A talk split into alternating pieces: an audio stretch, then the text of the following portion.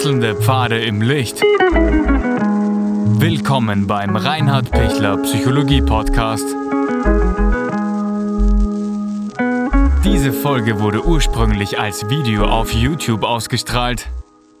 Herzlich willkommen bei meinem YouTube-Kanal. Mein Name ist Dr. Reinhard Pichler. Die vier Stufen der Lüge. Es gibt mehrere Stufen, ähm, wie man versucht, sich selber und anderen was einzureden. Und, und da gibt's mehrere Ebenen, die weniger schlimm sind und die schlimmer sind. Und die schwächste Form ist die Übertreibung. Viele Menschen übertreiben und ist trotzdem aber nicht mehr richtig, was sie sagen. Dann ist die nächste Stufe das äh, Fabulieren. Die dritte Stufe ist dann eben die vorsätzliche äh, Lüge, wo man ganz klar was Falsches erzählt was, oder was Falsches tut, ähm, um, um, und wissend, dass es einfach ähm, ganz sicher äh, nicht richtig ist, sondern erfunden ist, aber noch ohne einen, einen bösen Vorsatz, sondern es kann sogar sogar ein guter Vorsatz dahinter sein. Und die vierte Stufe ist dann wirklich die arglistige, böswillige, absichtliche Täuschung, um etwas dafür zu gewinnen. Die Notlüge würde ich jetzt mal aussparen.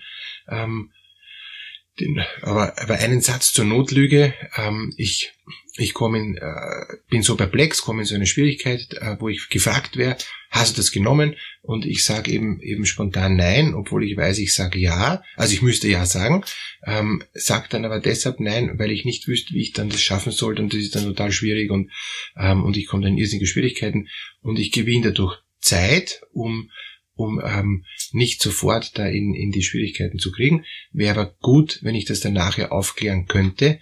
Ähm, oder es ist dann ohnehin erledigt und, ähm, und ich habe halt diese Notlüge gebraucht, obwohl ich genau weiß, dass es nicht richtig ist. Auf Dauer Notlügen ist, ist keine gute Idee, aber es kann so eine perplexartige, ähm, schnelle Form sein, um aus einer Gefahrensituation herauszukommen. Okay, aber das nehmen wir heraus. Jetzt fangen wir an ähm, mit der Übertreibung. Die, es gibt Menschen, die äh, sind so, dass sie nichts normal erzählen können, ja, sondern wenn sie äh, zum Beispiel ähm, sich ein, ein, ein neues Auto gekauft haben, dann ist das Auto immer viel größer und viel toller und, und, und, und viel beeindruckender und viel, viel teurer, ähm, als es eigentlich ist. Aber es ist nicht so arg viel teurer, sondern äh, wenn ich, wenn ich mein Auto um 5000 Euro gekauft habe, dann äh, war es halt mindestens 5000, ich habe über 5000 Euro. Also es ist, so, es ist eine kleinere äh, Sache, ja. Und, und das Auto hat nicht ähm, eben wie, wie in Wirklichkeit 100.000 Kilometer gehabt, sondern es hat noch fast keine Kilometer gehabt, ist dann schon ein bisschen starke, stärkere Übertreibung, aber, aber jedenfalls, oder Untertreibung, es geht übrigens auch bei Untertreibung, ja, das ist ein wichtiger Punkt, es geht immer in die, in die Richtung, in die ich jetzt gerade will, was mir jetzt gut äh, vorkommt, kann ich was eben über- oder untertreiben. Auf jeden Fall will ich es besser darstellen. Warum? Weil ich einen schwachen Selbstwert habe und weil es mir wichtig ist, dass äh, so zu verkaufen, dass die anderen urbeeindruckt sind. Ähm, oder zumindest ziemlich beeindruckt. Aber ich bin schon noch so realistisch, dass ich, dass ich sage, naja, das wird dann schon peinlich und, und, und, und das, das glauben sie mir dann nicht. Und deshalb bleibe ich bei einer gewissen Übertreibung, ähm, aber nicht bei einer extremen Übertreibung. Und auch zum Beispiel bei Altersangaben ja, oder bei Größenangaben, da ist, da, da ist immer 10 bis 20 Prozent automatisch mehr. Ähm, und und man denkt sich dann, nein, das stimmt ja nicht, ja, aber ähm, und, und man kommt dann auch recht bald drauf, ob jemand eben übertreibt oder eben untertreibt, je nachdem, was für ihn eben halt jetzt besser, äh, ihm besser vorkommt. Und, und das Ergebnis ist dann in Wirklichkeit so, dass, dass die Leute, ähm, die einem dann zuhören, wenn man eben übertreibt, dann das Gefühl haben, lieber nicht anstreifen, ist ein bisschen komisch, ähm, äh, da kann man mal immer schon mal etwas wegstreichen, vielleicht ist nicht die Hälfte, aber, aber doch einiges. Und, und dadurch werde ich weniger ernst genommen, ich kriege wieder mehr Stress, ich muss wieder äh, mehr rennen um, um Anerkennung ähm, und wenn ich es nicht kapiere, tue ich wieder übertreiben ähm, und, und ich, ich werde wieder abgelehnt und bin verwundert, warum ich wieder abgelehnt werde, dann ist Zeit für ein Therapiegespräch, wenn ich diese Übertreibungen nicht rauskriege und wir können gerne in einem kurzen, so circa fünfminütigen ähm, kostenlosen Erstgespräch das mal abklären, ob Ihnen das was helfen würde, wenn, ähm, wenn ich mit Ihnen da einen Prozess mache, dass Sie sich die Übertreibungen abgewöhnen. Unten in der Videobeschreibung gibt es den Link für die Anmeldung des kostenlosen kurzen Erstgesprächs. Der zweite Punkt ist äh, das Fabulieren. Ähm, das, das Fabulieren ist, dass ich äh, die Dinge rhetorisch super ausschmücke, dass ich Dinge erzähle, die echt schon äh, Lüge sind.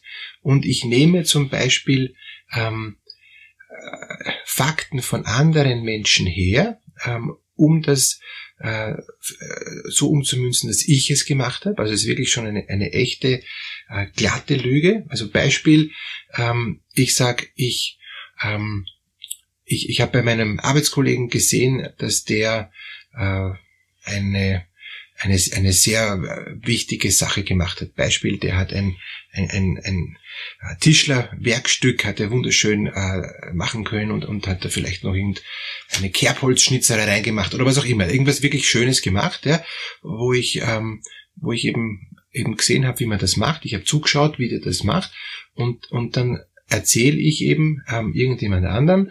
Ähm, also mein neues Hobby ist Kerbholzschnitzerei. Und dann fragt der andere, was ist Kerbholzschnitzen?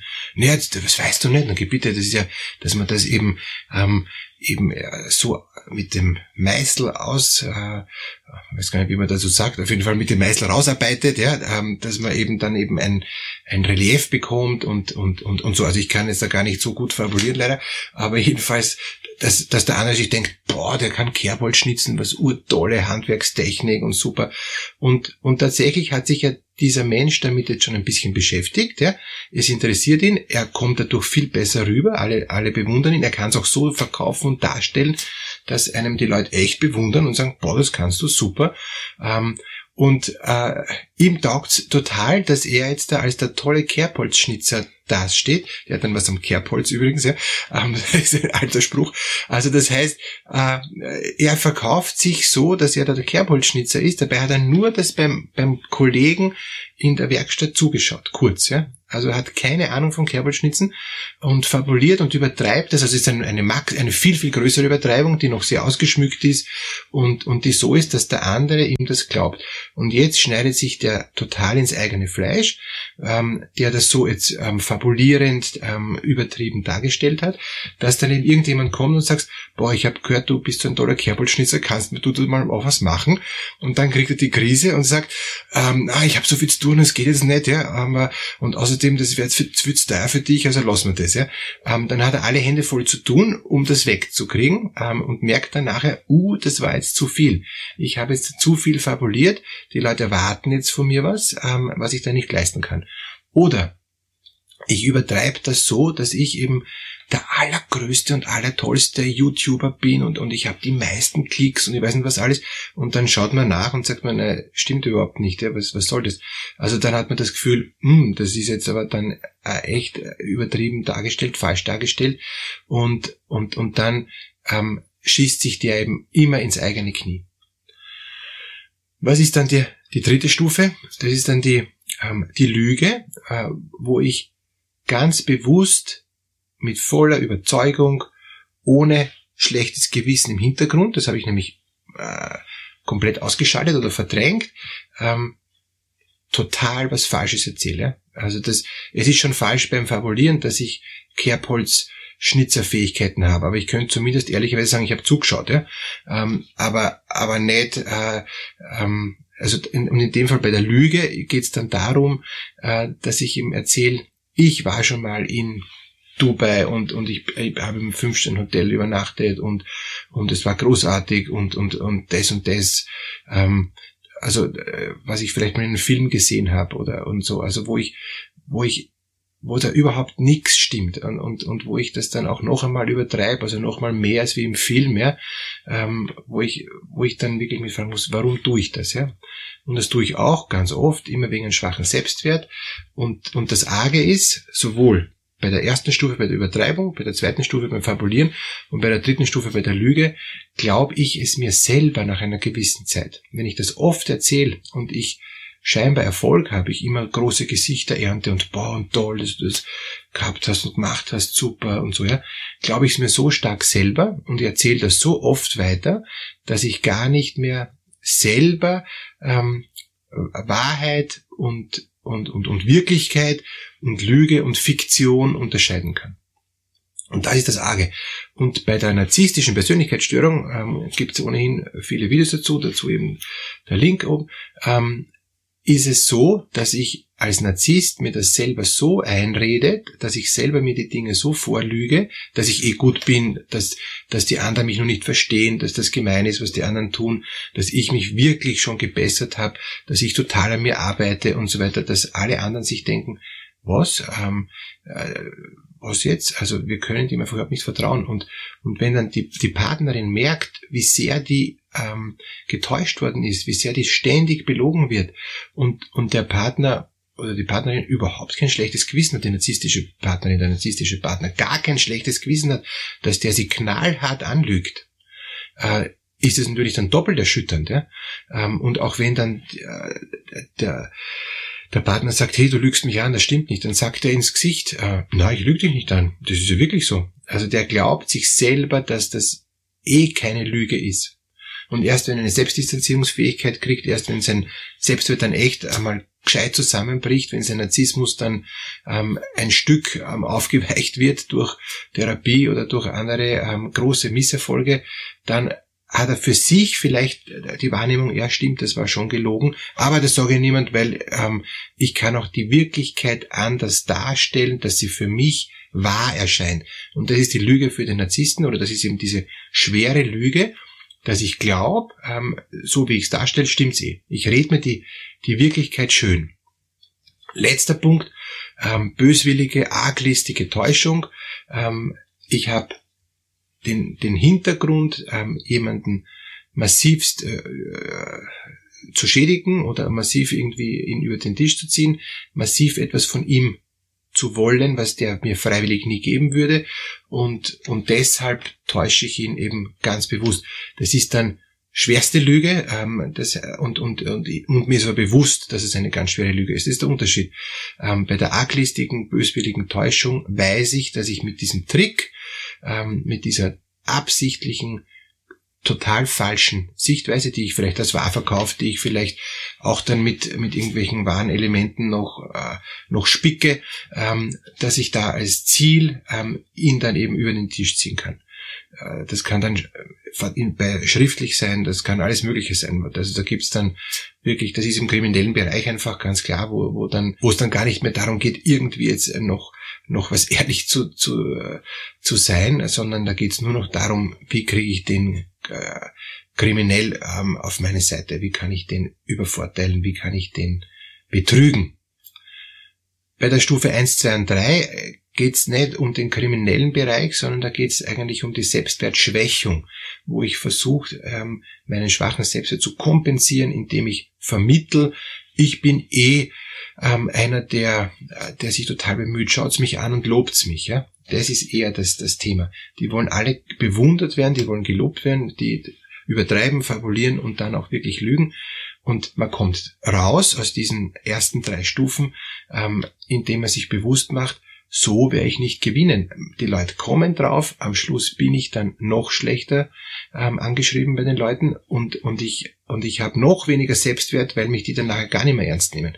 Bei der vierten Stufe, die wirklich kriminell ist, da braucht es einfach eine Erkenntnis, dass ich diese kriminelle Energie nicht ausleben darf. Wenn ich die auslebe, dann ähm, äh, ja, bin ich einfach weit weg von jeder äh, Kommunikation auf gleicher Augenhöhe. Bei den ersten drei Stufen glauben die Menschen, sie sind noch auf einer gleichen Augenhöhe. Was glaubt der, der wirklich arglistig täuschen will? Eh nicht. Der will ein anderes Ziel.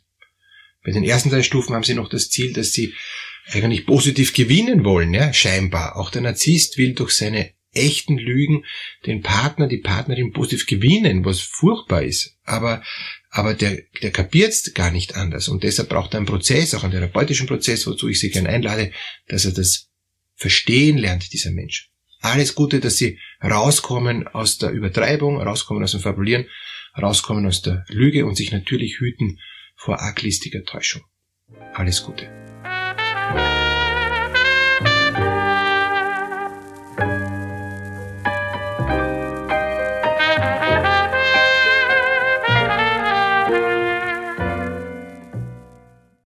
Wenn Ihnen diese Podcast-Episode gefallen hat, geben Sie bitte eine positive Bewertung ab.